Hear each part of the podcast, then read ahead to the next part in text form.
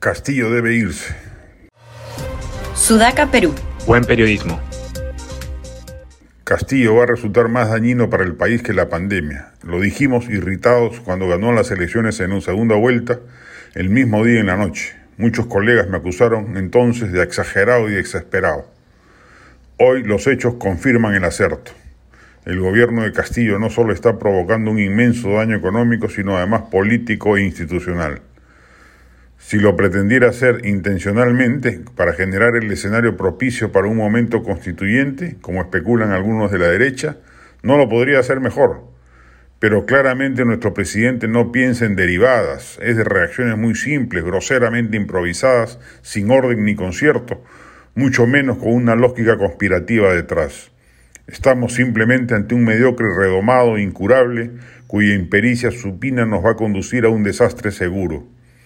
El centro y la derecha tienen que actuar con inteligencia frente al desmadre que se avecina, el caos social que la torpeza de Castillo ha generado y va a seguir generando, porque nada va a hacer bien, no favorece opciones moderadas o pro-establishment.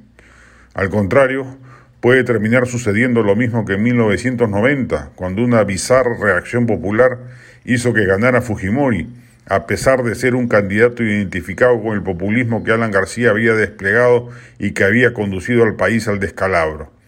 Lo racional hubiese sido que el pueblo, hastiado del desastre alanista, votase masivamente por Vargas Llosa, pero paradójicamente ese caos terminó favoreciendo a un outsider.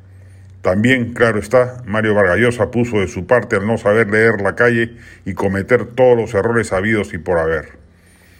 Hoy el centro y la derecha congresales parecen trabajar para el enemigo.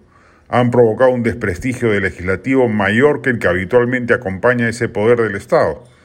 Si tuvieran mayor autoridad moral y política, ya Castillo no estaría sentado en palacio, pero ni siquiera se muestran como opción de recambio. En cualquier caso, si alguien podía albergar dudas, hoy debería tenerlo más que claro. Castillo debe salir de palacio es claramente incapaz de gobernar un país complejo y precario como el Perú. Nunca va a aprender. Por el contrario, da permanentes muestras de persistir en los errores y de no actuar con respeto a la ética pública. El daño que le está haciendo a la democracia será inconmensurable si completa su mandato.